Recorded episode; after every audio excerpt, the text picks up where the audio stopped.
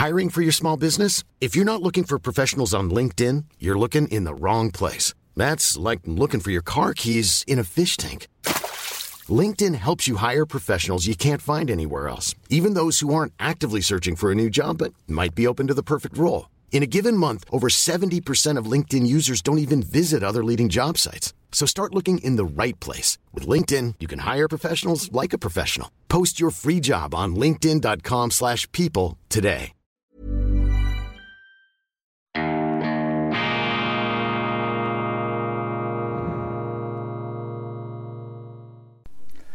Grüezi miteinander, ganz herzlich willkommen, meine sehr verehrten Damen und Herren, bei Weltwoche Daily, die andere Sicht, unabhängig, kritisch, gut gelaunt, beseelt von existenzieller Zuversicht. Siehe, die Welt ist nicht verdammt, wir sind nicht verloren, das Leben triumphiert über den Tod, das Etwas über das Nichts und das Licht über die Finsternis, das dürfen wir nicht vergessen. Das ist das Urgesetz, das Urgeheimnis unserer Existenz und wir stellen das einfach an den Anfang einer jeden Sendung, um es nicht in Vergessenheit rücken zu lassen. Denn angesichts der Schlagzeilen, ich gebe es ja zu, fällt es einem bisweilen schwer, diese ähm, Tolstoischen Krieg und Frieden Ureinsichten, die natürlich auch theologische Glaubensgewissheiten sind, sowohl der Katholiken wie auch der Protestanten, aber darüber hinaus auch Erfahrungstatsachen. Wenn Sie in die Geschichte zurückblicken, meine Damen und Herren,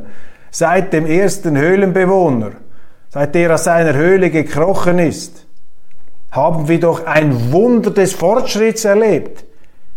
Ist doch Humbug zu erzählen, es gebe keinen Zivilisationsprozess. Es gebe keinen Fortschritt im Sinn des Guten und der Freiheit. Das stimmt einfach nicht.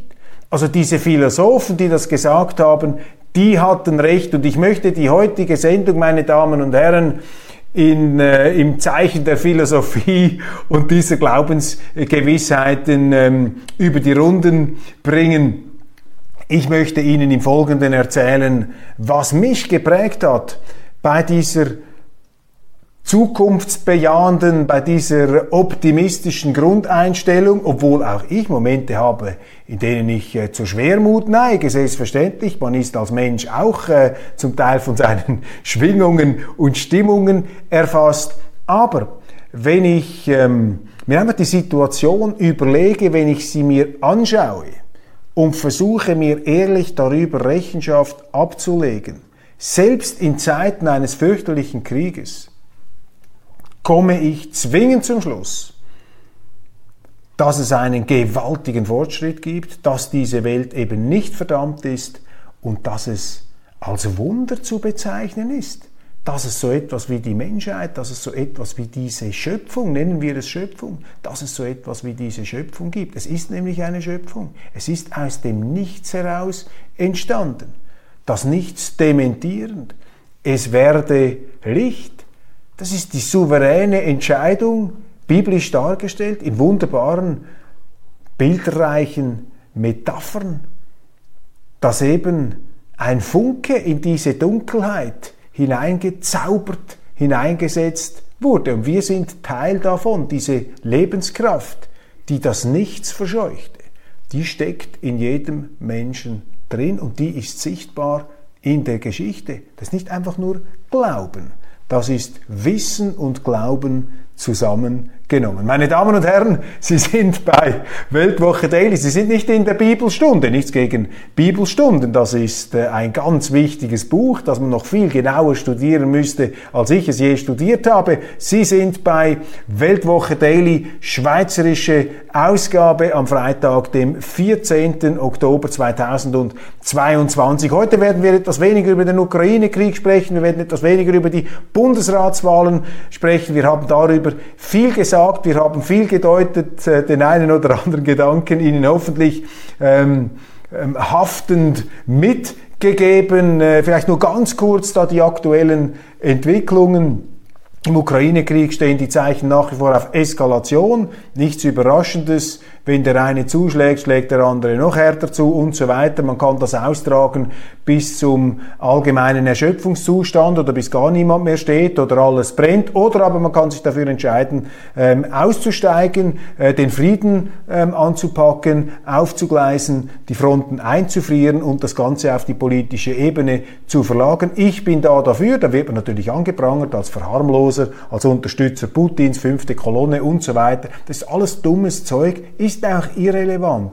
Geht jetzt einfach darum, gerade auch in den Medien hier etwas äh, die Luftunterstützung hier des äh, Guten ähm, zu gewährleisten. Nicht einfach nur Bomben ähm, zu werfen, sondern auch ähm, gute Anregungen und Inspirationen niederrieseln zu lassen in der Hoffnung, sie würden dann ähm, auf ähm, fruchtbaren Boden fallen. Also Eskalation auf der anderen Seite, auf der einen Seite, auf der anderen Seite allerdings auch wachsende Gesprächsbereitschaft. Wir haben über äh, Joe Bidens entsprechende Aussagen geredet, auch den bemerkenswerten Satz, dass er Putin als rationalen Akteur einschätzt. Das sind doch auch ähm, Handreichungen, könnte man sagen,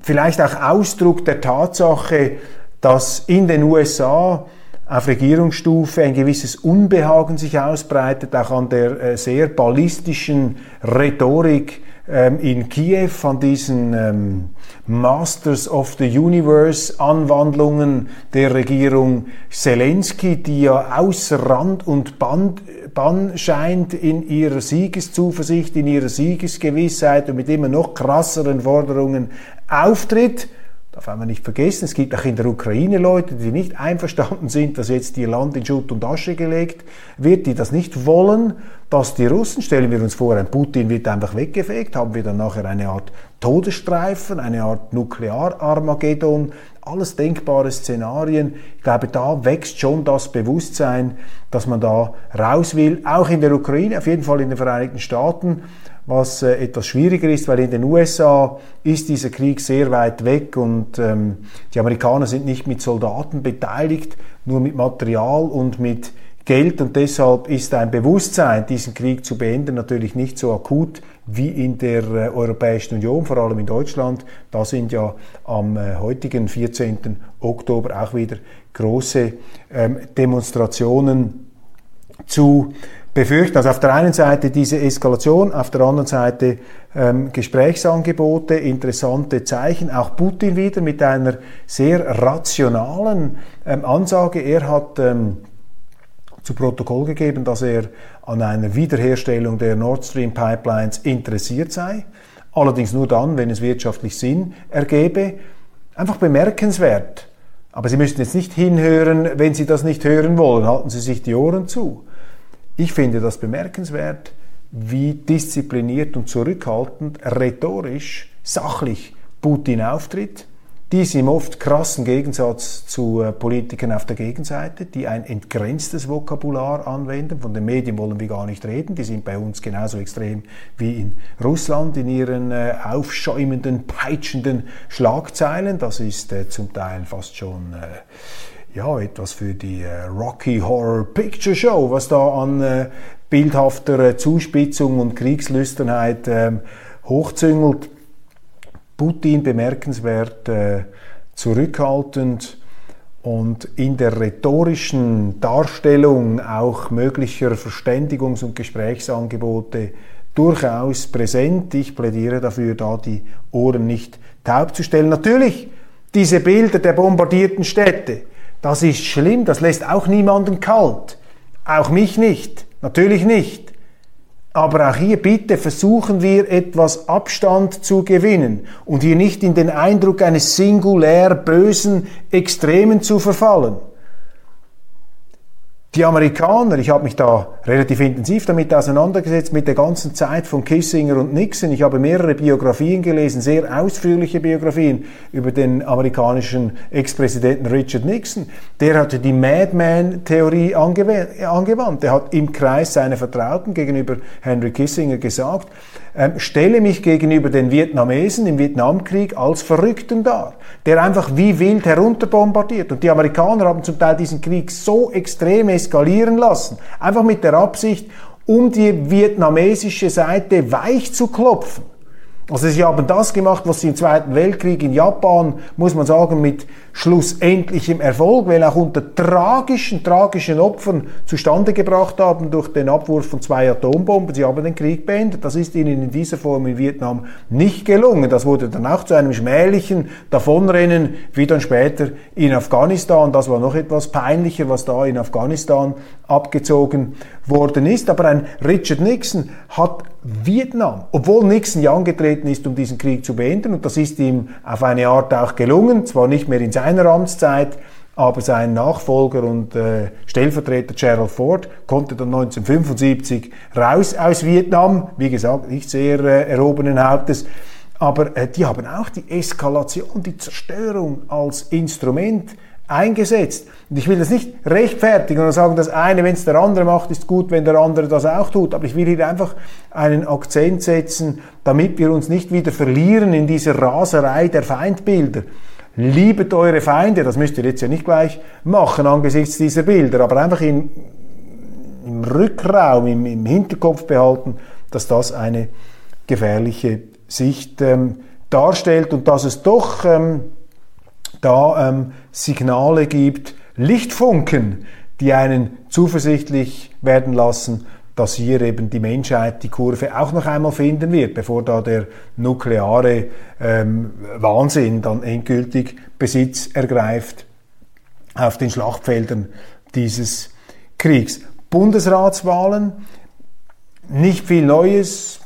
Eine oder andere SVPler liebäugelt mit einer Kandidatur. Wichtig, wir haben die zentralen Gedanken in dieser Woche festgehalten. Es geht einfach darum, hier die Ernsthaftigkeit nach vorne zu bringen, die Neutralität wieder, das einzurenken, was der Bundesrat ausgerenkt hat, die Grundsätze zu vertreten. Die SVP ist gehalten hier, die Grundsätze nach vorne zu bringen. Es gibt Zweifel am Kandidaten Albert Rösti, auch deshalb, weil er sich äh, etwas vage ausgedrückt hat auf die Frage, ob er ähm, auch bei einer Nichtunterstützung durch die Bundeshausfraktion seiner Partei das Amt antreten würde. Ich habe dazu schon in meiner gestrigen Sendung einiges gesagt, aber ich glaube, das ist einfach sehr, sehr äh, wichtig, dass man sich bewusst macht, dass ein solches Bundesratsamt gerade in der jetzigen Zeit nicht einfach eine Selbstverwirklichungs- Karriereoption darstellt, sondern ähm, bedeutsam ist auch fürs Land, in dem Sinne eben, dass der Bundesrat, die Regierung aus der Spur geraten ist. Aber hierzu ist das Wesentliche gesagt worden. Ein neues Universitätsranking ist veröffentlicht worden. Nummer eins, interessant, das Universitätsranking. Die Universität Oxford in Großbritannien Platz eins. Der Uni, Uni Oxford lehrte ja unser äh, Kolumnist, unser Autor Professor Oliver Zimmer, der jetzt wieder in der Schweiz ähm, tätig ist, einer der aus meiner Sicht der intelligentesten und brillantesten Schweizer Historiker. Äh, große Freude und Ehre, dass er bei uns dabei ist. Auch nicht mit allem einverstanden, was ich schreibe. Hoffentlich nicht. Das auch konterkariert in der Zeitung. Das ist natürlich auch Weltwoche hier. Rede und Gegenrede. Zweitens die Harvard University in den USA. Platz äh, äh, zwei dicht dahinter. Dann Universität Cambridge auch Großbritannien, Stanford, Massachusetts of Technology, Stanford, das ist in Kalifornien, das ist die Uni, wo sie bessere Chancen haben, angenommen zu werden, wenn sie zum Beispiel im Tennis gut sind oder wenn sie irgendetwas Musikalisches oder Außerschulisches besonders gut können, dann sind sie in Stanford ähm, mit größeren Chancen dabei. Platz 5, die ist übrigens ex-equo mit Cambridge. Platz 5, Massachusetts Institute of Technology, MIT. Das ist die ETH der amerikanischen Ostküste, dann die ETH der Westküste, Caltech, California Institute of Technology, dann Princeton University, wieder Ostküste, Ivy League, University of California, Berkeley. Dort hat studiert ähm, unter anderem Tobias Straumann, der äh, bedeutende Schweizer Historiker, der noch Assistent war bei Professor Rudolf Braun, bei dem ich die Prüfungen gemacht habe. Und Tobi Straumann hat damals meine Prüfungen auch mit begutachtet. Und ich danke ihm noch heute, dass er kein Veto eingelegt hat, dass mir, dass mir äh, Professor Braun einen Sechser, das ist die Höchstnote damals gegeben hat. Thema war in der mündlichen Prüfung Turnvater Jan und die Geburt des deutschen Nationalismus und in der dreitägigen schriftlichen habe ich mich mit der Great Rebellion, die Krise des Adels und das, äh, der Zusammenbruch der Monarchie beschäftigt 1642 äh, die Geschichte Englands im 17. Jahrhundert. Damals war ja England noch so etwas wie das Afghanistan in der unmittelbaren Umgebung von ähm, Europa, sehr blutig die Geschichte. Princeton University, dann eben California, Berkeley, Yale University 9 und das Imperial College London Platz 10. Auf Platz 11 dann die ETH Zürich, das ist die beste kontinentaleuropäische Universität. Ähm, heute in diesem Ranking ein Top-Platz für die ETH. Und was lesen wir daraus ab? Richtig, die besten Universitäten der Welt, keine einzige davon ist in der Europäischen Union beheimatet. Die besten Unis in England, Oxford Nummer 1, Cambridge Platz 3, dann Platz 11 schon die äh, ETH Zürich, die allerdings immer mehr zu einer Schleuder von Weltanschauungen wird. Nicht sehr erfreulich.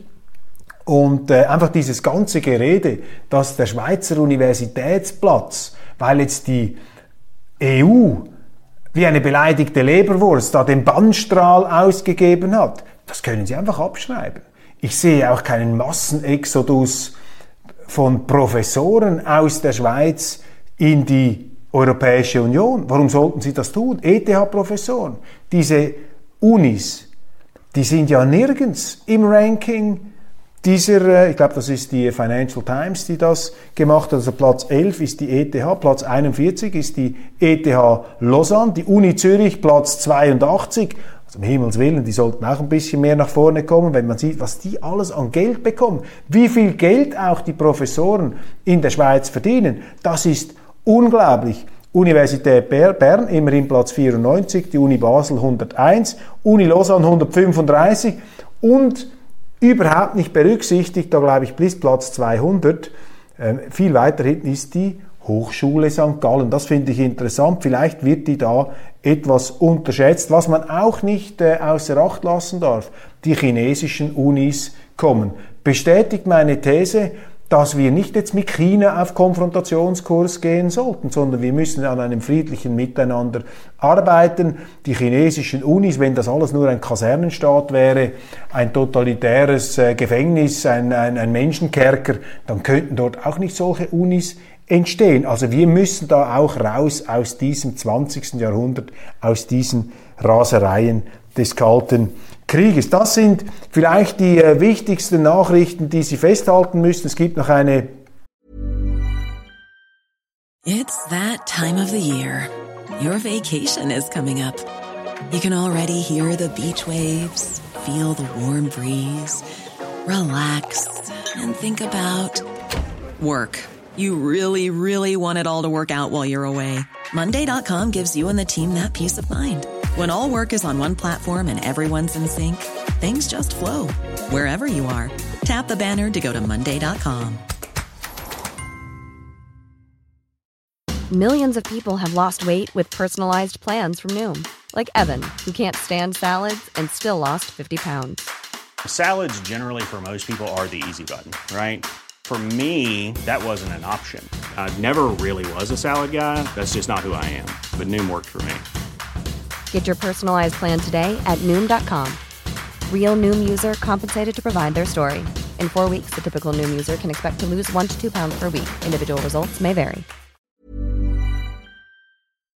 Etwas aus dem äh, Unterhaltungsbereich. Beatrice Egli, die Schlagersängerin, ist in den äh, Nachrichten weil es da offensichtlich äh, Gerüchte gibt über Liebesbeziehungen. Dazu wollen wir uns nicht äußern. Ich möchte einfach Beatrice Egli meinen tiefen Respekt aussprechen. Ich schätze diese Schweizer Schlagersängerin enorm. Ich finde, sie hat einen unglaublichen Leistungsausweis hingelegt. Sie ähm, erobert die Herzen ähm, sehr, sehr vieler Deutscher, Schweizer sowieso. Sie ist da international unterwegs, eine extrem bodenständige junge Frau, Frau aus dem Kanton Schwyz mit gesunden Ansichten, vernünftig, toll toll. Viel von dem würde sie natürlich öffentlich nicht sagen, das ist schon klar, man darf sich politisch da nicht auf die Äste herauswagen als, äh, als, als Musiker, als Musikerin, aber ich habe sie mal kennengelernt, längeres Gespräch führen dürfen Und ich muss Ihnen sagen, ich bin sehr beeindruckt von dieser Beatrice Egli. Übrigens auch ein Beleg für die These, das Leben ist das Licht der Menschen und die Finsternis begreift es nicht. Diese Beatrice Egli ist eben auch von der Muse geküsst. In der glimmt auch so ein Licht, ein strahlendes Licht, das auch andere Menschen inspirieren kann. Großartig. Und diese Lebenskraft, die ist ja überall spürbar in der Wirtschaft. Wir haben jetzt die Nobelpreise, was da in der Forschung ausgetüftelt wird. Selbst in den Zeitungen. Ich meine, Sie können sagen, die Journalisten, das ist richtig, die haben zum Teil abgedankt als verlässliche Informationsquelle. Aber es gibt immer wieder löbliche Ausnahmen, brillante Geistesblitze, überall, wo man hinblickt pulsiert doch und funkt das Leben. Es gibt keinen Grund zur Verzweiflung und äh, wir dürfen zuversichtlich sein. Man muss es einfach machen, dass die Menschheit zum Guten kommt. Jetzt zum Schluss. Ich habe ja versprochen, ich würde noch etwas Grundsätzlicheres sagen. Nicht an den Nachrichten festgedockt und festgebissen über meine optimistische Grundprägung die ja in dem Sinn äh, wirklich, also ich würde sagen, philosophisch und theologisch hoch fundiert ist. Viele Menschen, normale Menschen, sind auch optimistisch ohne so einen Überbau, aber als Journalist, Sie verzeihen das, bin ich natürlich etwas komplizierter im negativen Sinn. Wir Journalisten sind ja auch fasziniert, wir Intellektuelle und Pseudo-Intellektuelle, wir sind ja auch fasziniert von Ideensystemen, von Gedanken, von schönen Formulierungen. Und damit ähm, hangeln wir uns, wursteln wir uns durchs Leben. Und ich möchte den Schluss meiner Sendung noch etwas benutzen, um Ihnen einen Einblick zu geben in meine wichtigsten intellektuellen Prägungen, damit Sie auch verstehen, aus welcher Ecke heraus ich argumentiere. Sie müssen wissen, ich komme aus einer Familie eben ähm, Unternehmer, der Vater, gelernter Maurer, Bauunternehmer. Meine Mutter, Hausfrau, arbeitet auch in der Firma im Finanzbereich, gelernte Sekretärin. Meine Großeltern väterlicherseits schon gestorben, meine Großeltern mütterlicherseits äh, bei uns lebend in Kloten, in sehr enger Verbundenheit mit der Familie, mit dem eben Auslandschweizer Hintergrund Königsberg, Königsberger Wappen, Königsberger Klopse, Siebenzagen, da gab es noch mit dem Teppichklopfer manchmal auf den Hintern, aber ich habe also nicht äh, darunter gelitten. Ich muss rückwirkend sagen, meine Großmutter hatte recht, wenn sie mir jeweils eins gezwickt hat. Äh, vor allem bin ich immer notorisch zu spät zum Abendessen gekommen. Kein politischer Haushalt, Geschichten aus dem Zweiten Weltkrieg, Geschichten aus Deutschland, fürchterliche Geschichten natürlich, Geschichten des Zusammenbruchs, das hat uns sehr, sehr stark geprägt in der Kindheit, die Schweiz dagegen das Land, die Insel der Seligen. Dann habe ich mich sehr, sehr stark mit Sport und mit Film auseinandergesetzt, eher mit Kultur, das war auch meine erste journalistische Liebe. Ich habe über das geschrieben, was ich glaubte, aus dem Leben einigermaßen gelernt zu haben und bin dann so auch in den Journalismus hineingekommen, über Sport, dann über Film und habe mich mit solchen Dingen auseinandergesetzt. Die Politik ist viel später hineingekommen, weniger durch das ähm, sich beschäftigen mit der schweizerischen Politik, sondern eher durch das Studium. Ich habe äh, ein äh, Grundstudium mal gemacht über Volkswirtschaft und dann unterbrochen, habe ich als Sportjournalist gearbeitet, bin ich wieder eingestiegen, aber Geisteswissenschaft viel eins, Schwerpunkt Geschichte, britisch-amerikanische Geschichte, Wirtschaftsgeschichte, Sozialgeschichte, ähm, und dann immer verstärkt und mehr Philosophie, politische Philosophie. Und das hat mich dann gepackt, da die politische Philosophie, die politische Ideengeschichte, Theorien des Menschen, der menschlichen Natur, wie hat der Mensch sich versucht,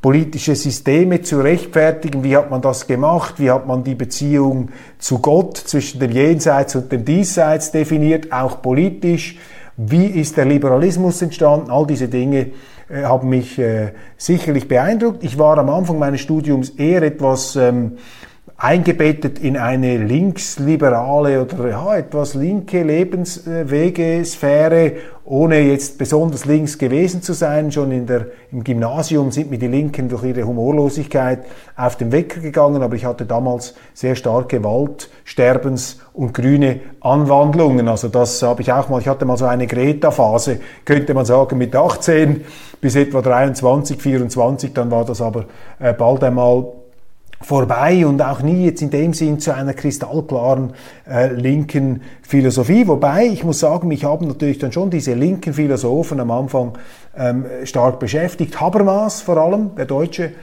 Ähm, das war für mich wie Spitzensport, weil das so unverständlich war zum Lesen. Und dann aber bin ich auf Richard Rorty gekommen, den amerikanischen Eklektiker, Stanford University, sehr eleganter Stilist. Ich muss auch zugeben, das war endlich mal ein Philosoph, den ich verstanden habe, was er da geschrieben hat. Und mit diesem Richard Rorty bin ich dann auf den heiligen Gral gestoßen, für mich sozusagen, die schottische Aufklärung. David Hume und Adam Smith die Leitwölfe des liberal-konservativen Denkens, man könnte sagen des konservativen Denkens, das ist der Hume und Adam Smith, das ist eher etwas der Philosoph des Liberalismus. Und was habe ich da an zentralen Gedanken herausgezogen? Im Grunde einen, der wichtigste. Freihandel ist eine zivilisatorische Kraft. Es gibt den moralischen Fortschritt. Moralischer Fortschritt bedeutet, dass Gesellschaften immer mehr verflochten sind, immer stärkere Abhängigkeiten entwickeln, immer ein höheres Wohlstandsniveau entwickeln können durch diese Abhängigkeiten, auch ein Gefühl der, ähm, ähm der, der Gefährdung dadurch erleiden. Das verfeinert die äh, Sitten, das verfeinert auch die Rücksichtnahme, die Sensibilität fürs andere. Und der Freihandel ist das ganz große zivilisatorische Instrument, die zivilisatorische Lebenskraft, die unterschiedliche Gesellschaften über Unterschiede hinweg miteinander in Verbindung treten lässt und die Vorteile eben des Handels gemeinsam ihnen vor Augen führt, dass man eben, egal wer der andere ist, ob er eine andere Philosophie hat, ein anderes Glaubenssystem, eine andere Hauptfarbe, ein anderes politisches System, wir können zusammen Verträge zum wechselseitigen Nutzen abschließen und wir sehen auch, dass jeder seine eigenen Stärken in die Waagschale dieses Freihandels werfen kann. Das hat dann Adam Smith zu einer Theorie der Arbeitsteilung, auch der weltweiten Arbeitsteilung entwickelt. Sprich, äh, die Globalisierung wurde da vorausgedacht. Ich nenne das lieber Freihandel. Und die Globalisierung, der Freihandel, oft kritisiert, das ist etwas extrem Positives. Und da müssen wir aufpassen, dass wir das nicht kaputt machen. Klar, die Globalisierung kann auch übertrieben werden, man kann sie zu einseitig auslegen, aber es gibt nicht ein Ja oder Nein Globalisierung. Es kann nur ein Ja geben, denn die Globalisierung ist das, was die Menschen, der Freihandel hat so viele Menschen aus absoluter Armut in einen relativen Wohlstand gebracht. Das ist ein ganz zentraler Gedanke. Also nicht diese kapitalismusfeindliche Philosophie Kontinentaleuropas, sondern ähm, diese ähm, freihändlerische, diese liberale, äh, der Wertschöpfung zugewandte Philosophie der Schotten finde ich großartig. Ich bin eine Art geistiger Schotte, dank David Hume und Adam Smith geworden. Das zweite Begriff der Moral. Ich kritisiere ja hier oft den Moralismus. Moralismus ist äh, die Verabsolutierung der eigenen ähm, Ansichten auf Kosten der anderen und Moralismus ist auch, äh, dass man den anderen herabsetzt, um sich selber etwas äh, nach oben zu drücken, also eine ganz primitive Haltung im Grunde, die aber äh, sehr gerne und sehr oft zelebriert wird. Moral ist ja die Gesamtheit der Regeln, auf die wir uns geeignet, geeinigt haben, um ein vernünftiges Leben zu führen.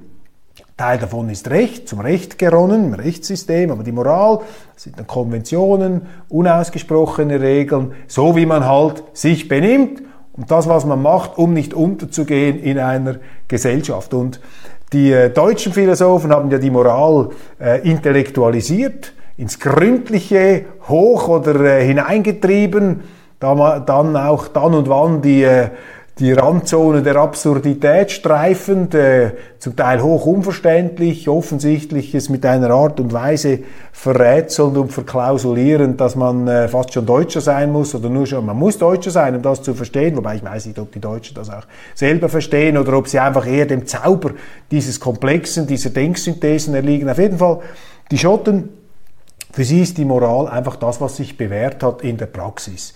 Die Ethik ist die Wissenschaft des guten Handelns und gutes Handeln ist das, was der Lebenswirklichkeit gerecht wird. Also nicht irgendwo aus den Sternen heruntergeholt. Das ist für mich die schottische Aufklärung, das prägt mich. Also dieser pragmatische Moralbegriff und ein positives Verhältnis zum Freihandel. Der dritte Philosoph im Bunde, das war dann Hegel. Hegel gilt ja gemeinhin als ein Geistesverderber, ein Vergifter und der von mir sehr geschätzte äh, Karl Popper hat sich ja intensiv an Hegel abgearbeitet. Hegel gilt so als der Vollender des deutschen Idealismus im 19. Jahrhundert, der hier ein unglaubliches System aufgetürmt hat, so perfekt, dass es im Moment seiner Vollendung einstürzte, weil niemand glaubte, dass äh, der Mensch so etwas Perfektes darstellen kann, wie dieses System Glauben macht. Aber Hegel, da nehme ich Hegel muss sich in Schutz nehmen. Hegel ist unterschätzt, Hegel ist genial, er konnte zwar nicht schreiben, äh, das ist ein fürchterlicher Stil, das ist auch, also das sind wie geistige Liegestützen, die man da machen muss, aber hochkompliziert. Also eine normale Liegestütze ist ganz einfach.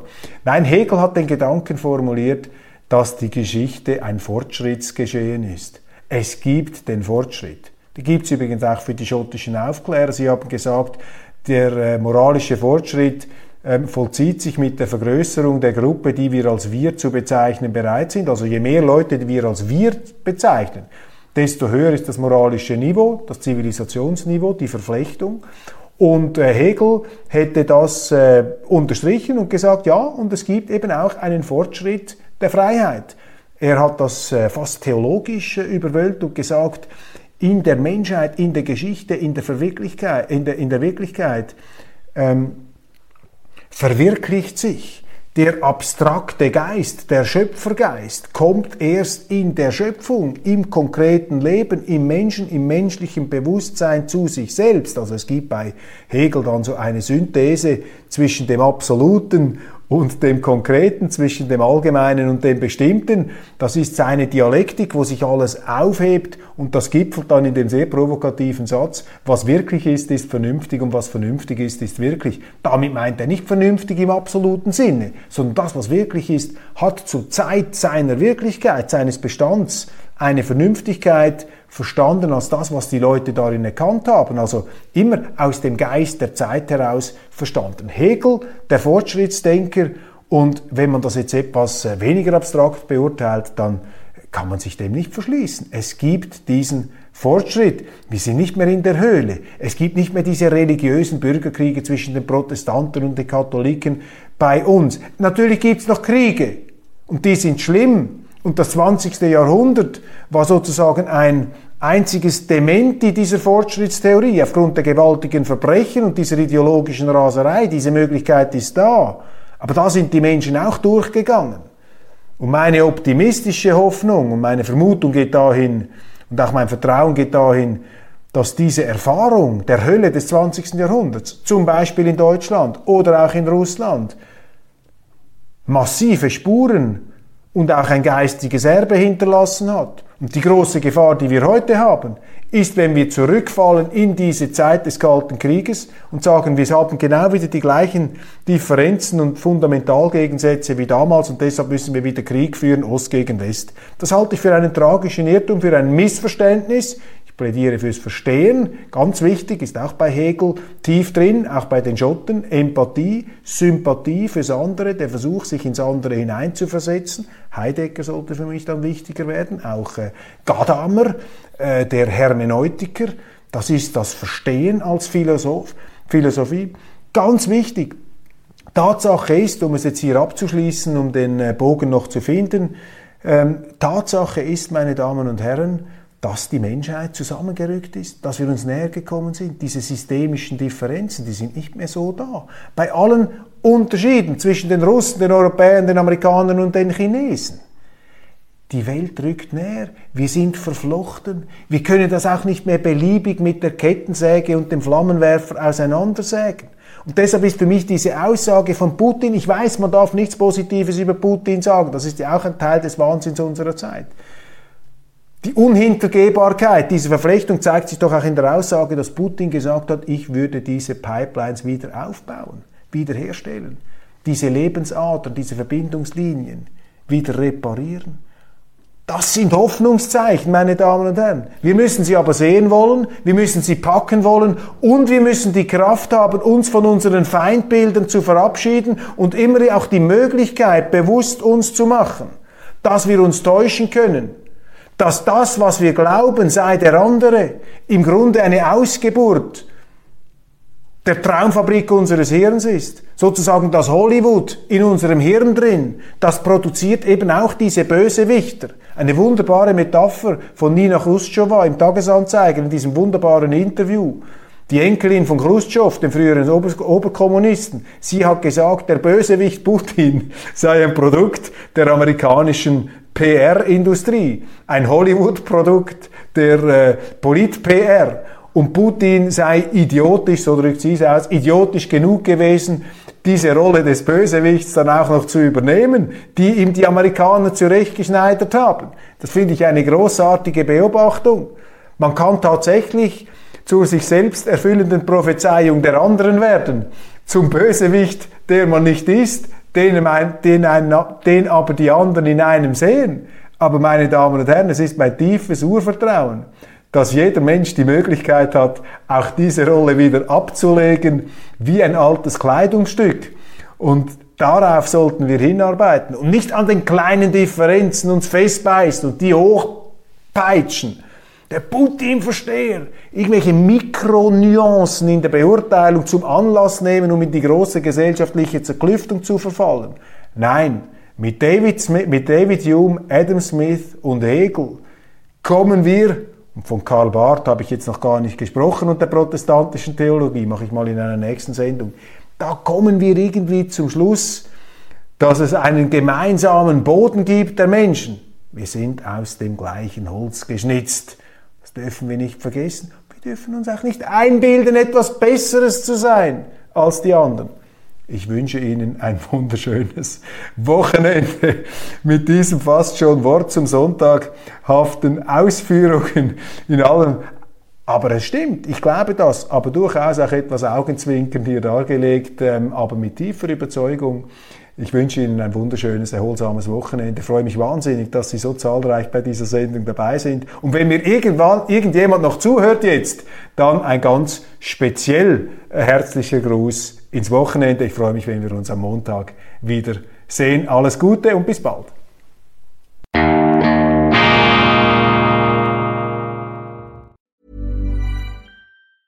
Hey, it's Danny Pellegrino from Everything Iconic. Ready to upgrade your style game without blowing your budget? Check out Quince. They've got all the good stuff, shirts and polos, activewear and fine leather goods, all at 50 to 80% less than other high-end brands. And the best part? They're all about safe, ethical, and responsible manufacturing. Get that luxury vibe without the luxury price tag. Hit up quince.com slash upgrade for free shipping and 365 day returns on your next order. That's quince.com slash upgrade.